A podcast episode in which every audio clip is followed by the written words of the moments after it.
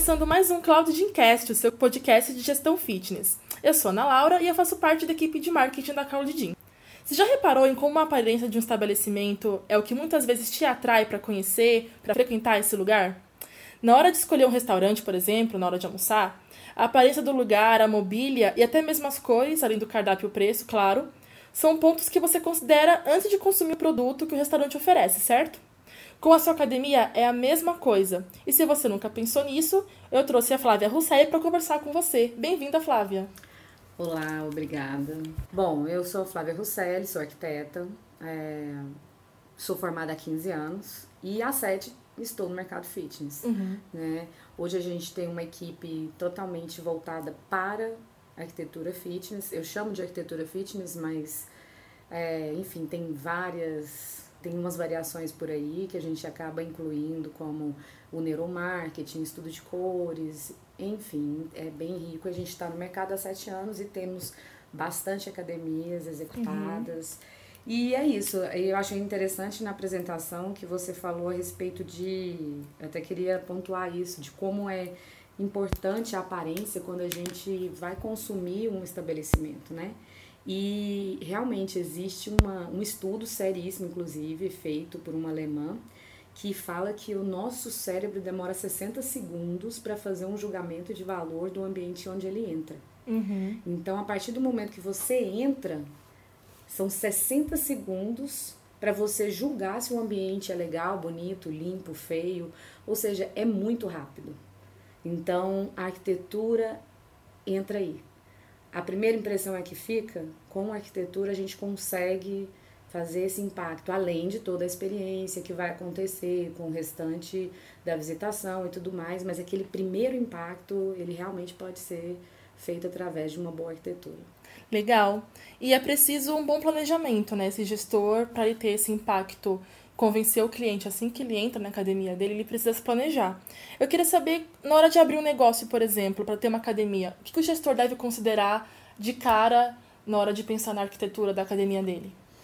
Olha, eu tenho um pensamento um pouco diferente é, de outros arquitetos, no sentido de é, eu vejo muito a arquitetura como um apoio comercial, uhum. como um fortalecimento comercial. Então, na minha opinião, uma academia, a primeira coisa que ele tem que saber é qual modelo de negócio ele vai abrir, pesquisar a área onde ele vai abrir, se aquela área realmente contempla aqueles alunos que ele tem interesse em captar.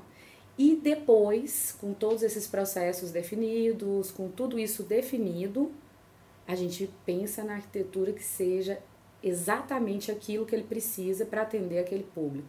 Por quê? Isso tem uma variação de cor, tem uma variação de iluminação, Vou dar um exemplo: terceira idade. Vamos atender terceira idade. Não pode ser uma academia escura. A gente precisa pensar em acessibilidade. É, a gente precisa pensar num piso diferente, em cores diferentes. Então, cada cor é um estímulo, cada material é um estímulo. Então, a gente precisa proporcionar essa experiência para o público correto. Então, a primeira coisa é qual o seu modelo de negócio, onde você está, quem você quer atender, e a gente vai direcionar a arquitetura a partir daí. É interessante esse processo, porque quando os gestores eles pensam em abrir uma unidade, é, montar uma academia, raramente eles pensam no sentido de, pera, mas eu quero atender a quem? Porque você fala academia, pessoas que querem fazer exercícios físicos, mas não necessariamente só isso. Quem é essa pessoa que vai praticar esse exercício? O que ela está esperando do seu negócio? Tem que ter esse diálogo entre gestor e cliente para que a academia exista de uma maneira que ele consiga atrair pessoas. Então, por exemplo, uma academia feminina, o que, que você indica assim? É, uma academia. A, mas, olha, gente, a maioria das academias, a grande maioria, são femininas. Sim. Tá? E esse número é um número que, nesses sete anos, eu tenho visto, posso falar de carteirinha, que 70% a 80% das academias são femininas. Uhum. Então, 70%, 80% das pessoas que estão na academia são mulheres. Isso é impressionante. Sim. Acho que já vem de uma história que a gente se cuida mais, enfim, a gente tem um pouco mais de cuidado com a saúde. Não sei. Mas eu sei que esse é o fato. Vou dar um exemplo prático agora, que nós estamos é, que já eu fiz com ela de todos os dados, inclusive pedi, a primeira coisa que eu pedi foram os dados do sistema para que eu analisasse junto com ela o público-alvo e ela realmente tinha é, 80% de mulheres e um público de 50 a mais, muito forte. Uhum. Então, o que, que nós fizemos? Nós direcionamos a reforma para o vestiário feminino, para a sala de ginástica e para a ergometria, que foi onde a gente, é, juntas nós chegamos a essa conclusão, que é onde as mulheres ficam mais. Então, como elas são a maioria e a gente não tinha como, ah, vamos, vamos investir em tudo de uma vez, nós fizemos um investimento estratégico. Vamos investir no lugar onde a gente vai ter maior percepção do nosso público-alvo, ou do público que está dentro da academia. Então, isso é hoje fazer um investimento estratégico de forma inteligente, de forma bem objetiva, para que realmente você consiga aumentar a, a, percepção de valor do cliente, do aluno. É, e você deu uma super dica, né? Porque o gestor que está escutando esse podcast agora e que não, pen, não, tá, não tem ideia do público-alvo que ele quer atingir, as mulheres estão aí 100% nas academias. Pensar nessa possibilidade, né? É uma fonte de lucro, uma fonte de, de sucesso para você. E o que fazer quando o gestor já possui uma unidade e quer construir outra? Por exemplo, é, a unidade dele já existe, já tem uma arquitetura própria e ele está pensando em abrir uma unidade. Ele tem que reformular tudo, ele pode fazer duas unidades diferentes uma da outra. Como que ele vai solucionar esse problema? É o seguinte, se o primeiro padrão dele é bom, uhum. vamos replicar, ok? Né? Vamos replicar, vamos, vamos fazer um, um, uma revisada dá uma melhoradinha, é um padrão legal, vamos replicar. Agora, se o padrão é ruim, gente, pelo amor de Deus, né? O padrão é ruim, não vamos repetir, por favor. E assim, se você tem três unidades, não façam as três unidades completamente desconexas. Né? Tenha um conceito e esse conceito pode ser aplicado nas três, mas de forma, eu, eu defendo isso, acho que isso é muito legal, que assim, é as redes que a gente, agora a gente está por exemplo, fazendo uma grande rede, e essa grande rede, ela tem um padrão de atividades que são desenvolvidas na academia, mas dependendo da região, são adicionadas ou retiradas algumas atividades. Isso é muito legal. Então, se você tem três unidades, apesar de criar um padrão, não faz copia e cola. Analisa seu público daquela região, que pode ser muito diferente. Por exemplo, eu visitei é, uma rede aqui que nós, enfim, estamos num namoro sério. é, eu visitei a unidade Jardins e visitei uma unidade na Zona Leste. O padrão é o mesmo, atendimento, cores, tudo, mas tem tem algumas atividades que são oferecidas na Zona Leste que não são oferecidas nos jardins e vice-versa por questão de interesse do público. Nos jardins, por exemplo, nota-se que é, o público 60 mais é quase 90%. Ou seja, você vai, a gente não vai colocar spinning. Você não vai fazer, entendeu? Então a gente vai acrescentar coisas de fortalecimento muscular, enfim, a gente vai trabalhar com cores mais sóbrias. Então tem como a gente adaptar, mas precisa ter uma unidade sim. Até porque se você tem três academias, fica muito mais legal você ter três academias, uhum, né? É, uniformes e que realmente já começa ali uma mini rede, não sei, quem sabe nasce dali. Eu fiquei curiosa, você mencionou que se for uma academia de musculação as cores precisam ser mais sóbrias. Como que funciona essa questão das cores para o público-alvo? Tem é, diferença, assim, por exemplo, musculação é uma cor, crossfit a é outra? Como que funciona isso? Olha, é, vou dar um exemplo clássico aqui. Hoje está se falando muito de. Existe o Race Bootcamp, que é da Biorritmo, né? Que aliás é uma sala belíssima. É, eu não sei quem fez, tá, gente? Então, mas é, para dar os créditos aqui, mas é linda. Existem as red zones que estão sendo muito utilizadas, bootcamps, enfim. O que, que é essa atividade? É uma atividade que exige muito da pessoa. Você vai precisar elevar muito a frequência dela. Então existem algumas coisas que são feitas como uma iluminação de cor quente. Por quê? Uma iluminação que vai te ajudar a ficar mais pilhado. Eu preciso pilhar essa pessoa. Eu preciso ter um ar-condicionado ali dentro bombando. Eu preciso ter um som, um grave, que seja realmente que está ali batendo dentro do seu coração. Uhum. Então, existe toda, todo um contexto para que aquela pessoa entenda que ela entrou numa caixinha de compressão. Uhum. E ali ela vai suar muito. então, a arquitetura pode, inclusive, as cores, no caso, ajudar, por exemplo, na elevação da frequência cardíaca, na sua sensação de calor, ou tá frio ou tá quente, sabe? E isso eu achei incrível ontem, é, visitando a Lessank, é, conversando com a Castanho e tudo, que é a Alessanque é, do arquiteto Kiko, que é maravilhoso também. É, ela me falou que a academia muda de cor em alguns lugares dependendo da temperatura externa. Olha ah, que interessante. Que. Quando tá quente fora, ela fica azul. Quando tá frio fora, ela fica âmbar. Âmbar é um amarelo quase alaranjado. Por quê? A sensação não é que vai esquentar, não vai aquecer, porque é LED. Mas a sensação que a gente tem é que nós estamos sendo aquecidos. A gente está sendo aquecido ali numa luzinha mais amarelinha. E quando a luz é azul, esverdeado, um tom mais tranquilo, a gente fica mais calmo, a gente tem a sensação que está mais fresco o ambiente. É como se o humor fosse de acordo com a, com a temperatura ambiente, né? Do... Olha, existem pedras que medem isso, né? Inclusive. Sim, é verdade. Então, realmente, o seu humor pode ser influenciado é pelas cores, diretamente. Inclusive, eu estou fazendo é, um estudo sobre isso, estou terminando agora um curso, terminando leituras, para realmente estar tá bem mais embasada com relação ao, ao neural mesmo, como age no nosso cérebro.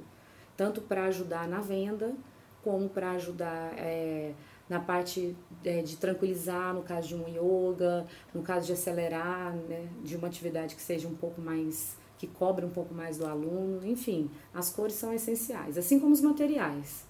Então, e tem, tem um nome para isso, para essa, essa análise, tipo de como a cor pode influenciar o seu humor, o seu, as suas ações? Olha, eu acho que um nome com relação à cor, sinceramente, eu não sei se tem. Uhum. Se tiver, eu não conheço, né? Mas é claro que eu não sou detentora de todo conhecimento, gente. Então, com certeza, se tiver, vocês. É, enfim. Mas eu sei que o neuromarketing, né? Dentro do neuromarketing, se trabalha muito essa experiência, essa sensação. Não só das cores, mas do cheiro. Uma coisa cheiro, sabe? É uma coisa que custa Pode custar pouco, pode custar muito, claro, se você quiser customizar o cheiro da sua academia, mas é muito importante é, a lembrança olfativa, a memória é, do cheiro, sabe? Então é aquela história assim, vou citar aqui a M. Martin. Quando a gente sente o cheiro da M. Martin, você tá lá andando, você sente o cheiro, você sabe que a M. Martin tá por ali. Uhum. Então tem algumas lojas que tem esse cheiro que é característico delas, justamente para fazer um posicionamento de mercado. Por que não fazer isso na academia? Cada dia mais esse negócio, a academia, se profissionaliza, assim como qualquer outro comércio, como qualquer outro negócio. A gente trabalha com gente, né?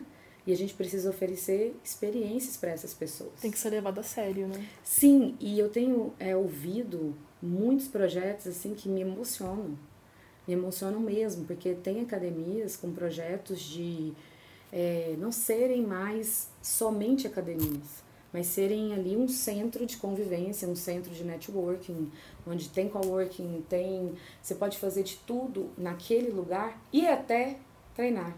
Sim. Então, é, para que as pessoas tenham mais prazer, se sintam em casa, fiquem mais tempo naquele ambiente. Enfim, quanto mais a gente puder proporcionar isso, melhor vai ser.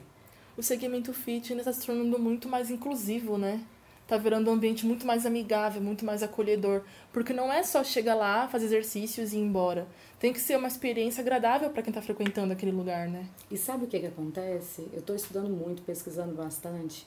E é, o mal do século se chama depressão, Sim. ansiedade né? As pessoas estão muito aceleradas. Então, hoje, saúde envolve é, o ser humano de uma maneira holística. E a academia vende saúde. Se não vende, é o que deveria vender. Sim. Saúde. E, mental saúde e física, né? não envolve só o físico, tá? saúde, tudo. Envolve a forma como você é tratada, é, envolve os amigos que você tem lá. Às vezes é o único momento do dia de muita gente, de muitas senhoras ou mulheres que é, consegue distrair, fazer amizade. Olha, inclusive a minha personal está fazendo um estudo já tem um ano, vai virar um artigo, e ela comentou isso comigo esses dias, queria matar. Falei, você termina isso. E esse artigo fala sobre qual a motivação da mulher frequentar a academia. Nossa, que Cara, incrível. com muita coisa legal, porque fala em, com dados, pesquisa, realmente um artigo científico que ela ah, tá quero escrevendo. conhecer ela. É muito bacana. E, e, assim, as motivações são muito. de- desde meu marido não presta atenção em mim. E eu vou pra academia pra me sentir querida, Nossa. para me sentir acolhida. Então eu acho que muitos empresários que são donos de academias não têm a noção do que aquele espaço pode ser na vida de alguém.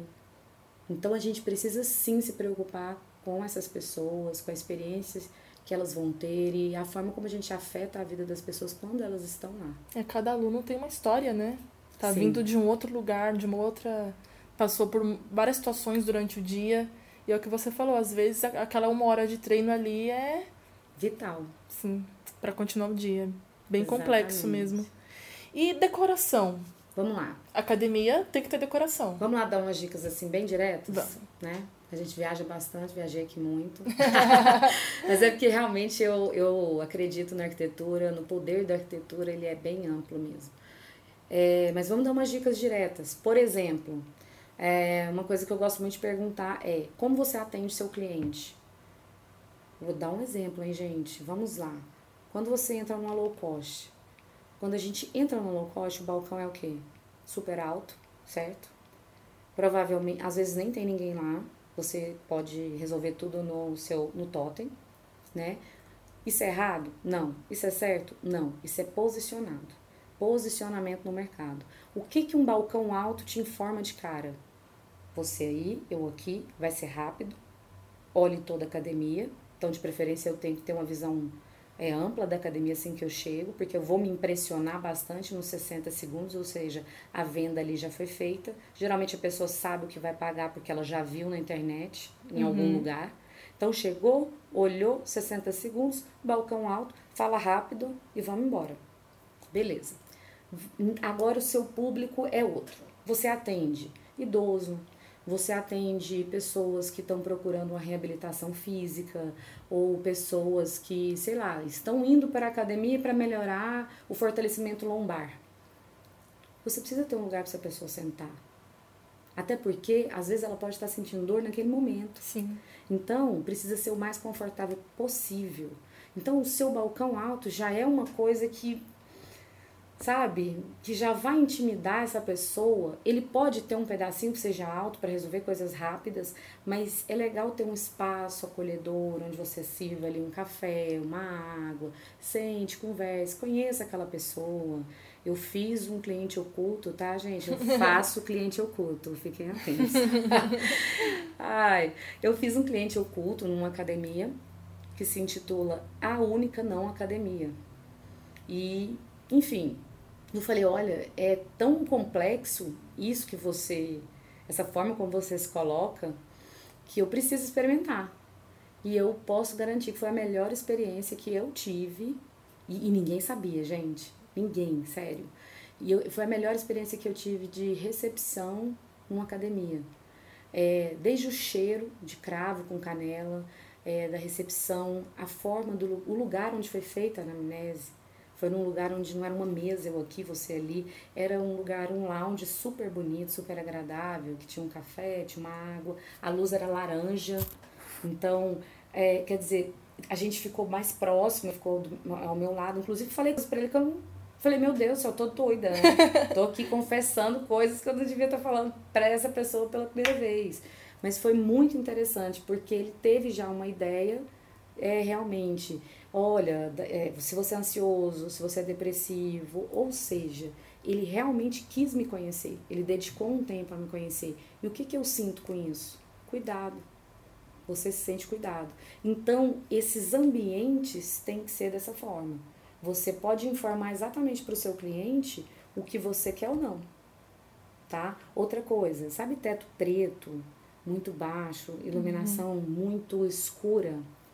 Por que, que ela é muito usada? Porque não é para você ficar muito tempo naquele lugar. É uhum. realmente para você sentir, vou treinar e vou embora. É o que eu vim fazer aqui, tá? Então isso não é por um acaso, isso é estudado, tá? Isso tudo é estudado. Então, as cores fortes, o excesso do preto, é, a pouca iluminação, é, isso é estudado. Justamente para que você não permaneça tanto tempo assim, que treine e vá embora. Então, se você tem um outro modelo de negócio onde você é, deseja que seu cliente esteja ali, que ele faça amizade, que ele se relacione. A gente não pode ter um teto preto ou cores agressivas, a gente tem que ter uma iluminação mais tranquila, né? Uma iluminação mais calma. Até o, é, o som tem que ser diferente. Então, eu acho que é um conjunto de coisas, mas na prática eu, eu pontuo muito essa história da recepção, porque a recepção é o primeiro contato. Então, balcão alto, balcão baixo, é, vai ser mesinha vai ser tem mesinhas, não tem, é fechado, não é? Então, eu acho que quanto mais você precisa de volume e um valor de ticket médio um pouco mais baixo, mais você quer informar para o cliente que vamos ser práticos. Estamos aqui para fazer um negócio que eu sei o que eu quero e você, você sabe o que quer, sabe o que eu vou te oferecer, me dá o cartão, pronto, acabou. Não está errado, está bem posicionado. E se você não quer isso, você quer ter um ticket médio é, maior, quer agregar mais valor, tem uma recepção que realmente acolha, que seja é, um balcão um pouco mais baixo, né, uma iluminação mais acolhedora, cores que acolham. E aí a gente tem que fazer um estudo da cor. Aí vai depender muito, porque aí depende se se envolve criança, se envolve é, adulto, jovem adulto, idoso, tudo isso tem variação de cores. Isso que você pontuou do cuidado é muito legal porque a gente está aqui falando de cor, de decoração, de arquitetura, mas você mencionou também um bom atendimento, né? Então é um conjunto de coisas. De nada adianta a gente colocar cores que representam tranquilidade e colocar uma decoração que te faça se sentir acolhido se o atendimento for ruim, porque você vai não vai se convencer tanto. Então é um conjunto de coisas. São, são funcionários cuidadosos que se importam com as pessoas que estão pisando naquele local, mais o conjunto de cores, de decoração que a gente, que a gente conversou. Então, assim, foi muito legal essa conversa. Eu aprendi bastante, eu espero que quem está escutando tenha aprendido também. Nosso tempo está acabando, infelizmente. Se eu pudesse, ficava três horas conversando com a Flávia. E eu ficaria mas... dez, porque eu converso muito. eu adorei essa conversa, mas a gente tem que encerrar. Queria agradecer você por ter vindo, disponibilizar um pouquinho do seu dia, da sua rotina super corrida, para bater esse papo comigo. Muito obrigada. Gente, eu que agradeço. O espaço é lindo, tá? Eu vou fazer um recebidinho que eu já ganhei presente. Adoro! Teve café, gente. onde tem café coado, forte, sem açúcar, já me conquista. Então, assim, o espaço é lindo, vocês estão de parabéns, a recepção foi calorosa e sucesso. Muito eu obrigada. posso desejar para todos vocês. Claudinha é muito receptiva, vocês escutaram, né, gente? Bom, o Cloudcast vai ficando por aqui. Só lembrando que às sextas-feiras nós temos episódios novos, cheio de conteúdo e novidade. Muito obrigada!